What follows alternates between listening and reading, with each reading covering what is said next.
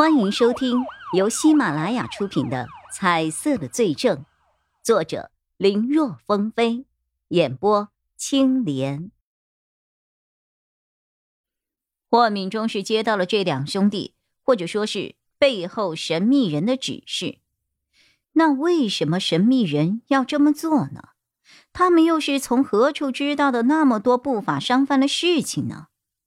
如果是自己调查出来的。那这种没有具体目标和具体目的的耗时费力的调查是图什么呢？而且从霍敏中所掌握的不法商贩的数量来看，其数量之大、细节之深，这不是用很长时间来跟踪、深度调查是根本不可能知道的。这条线，警方进行了细致的摸排。根据调查，那些商贩每个月。都要给一些银行户头汇钱，就像是缴纳保护费一样。到了账户的钱，又会被人以各种投资或者是购买东西的方式给划走，而这些银行卡却是盗用信息所开的黑卡。不过，这些卡里的钱兜兜转转之后，要么是进了霍敏忠的账户，要么就是姚成旺等人的账户。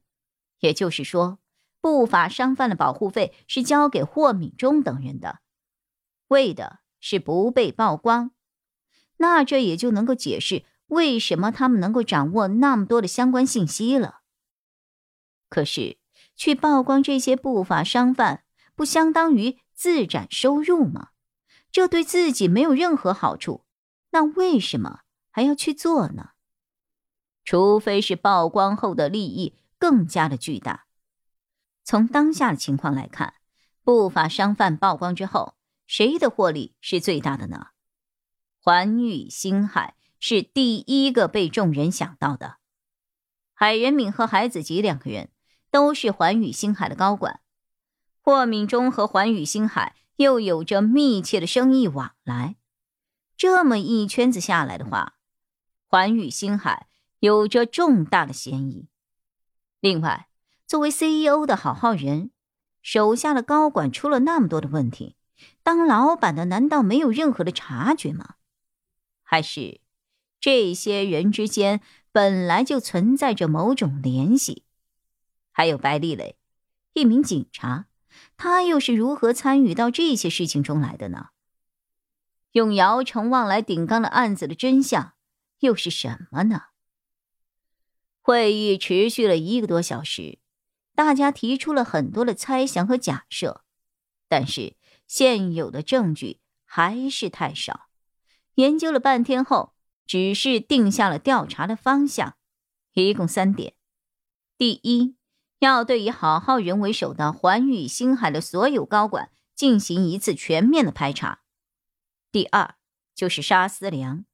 作为曾经要销毁霍敏中留下的证据，又和郝浩仁和其环宇星海中所有的高管都有密切接触的人，必须深入调查。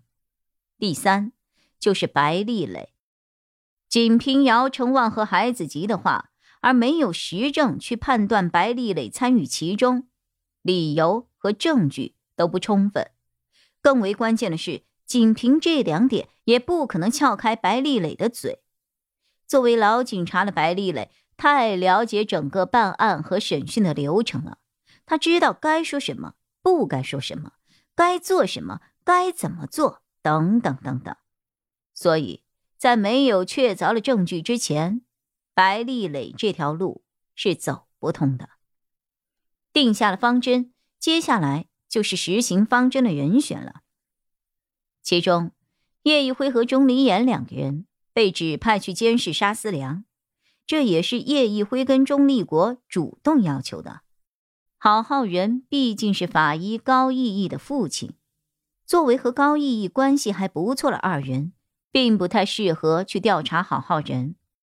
如果他们去调查郝浩仁的话，可能一不留神就会陷入一个怪圈，说郝浩仁没问题吧，会觉得是不是自己因为与高义义的关系。客观判断受到了影响，说好好人有问题吧，又有可能是为了证明他们没有受到高意义的影响而强自去发现一些本来不该是问题的问题。两人在这一刻才真正的体会到了为何有避嫌的规定。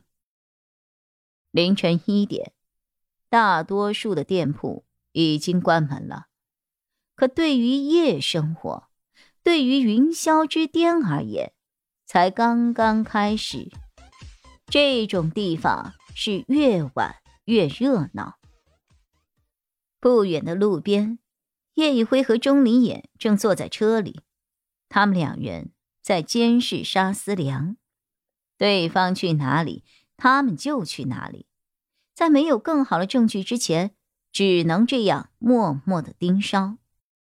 车里，叶一辉坐在副驾座上，啃着面包和火腿肠。钟离野。最近在减肥，只吃了一个苹果和香蕉。车里很安静，两人搭档了有些日子了，能聊的话早聊了一个遍。眼下属于瓶颈期，都只能默默的啃着东西，一起盯着云霄之巅的大门和停车场的出入口。那里灯光闪耀，十分的绚烂多彩吧。叶一辉看了一会儿，不由得如此想着。此刻他的眼中所能够看到的只有黑与白，那些灿烂的画面对他而言只有光与暗的变化。这一刻，叶一辉的心里忽然有几分惆怅。之前他一直忙于破案，一心想要当刑警，加上这双眼睛一直在案子上给了他很大的方便。这让他忽略了一件事：他的生活。失去色彩的世界，倒也不是不能活，就像是一盘没有放盐的菜，能吃，但没有滋味。现在的他，只是在寻觅案子真相的时候，才能够在相关人员的身上看到颜色。所以，他一面希望世间永无罪恶。一面又很渴望能够看到颜色，给他黑白的视野里多添几分不同。这种感觉很微妙。本集播讲完毕，感谢收听，更多精彩内容请在喜马拉雅搜索“青莲嘚不嘚”。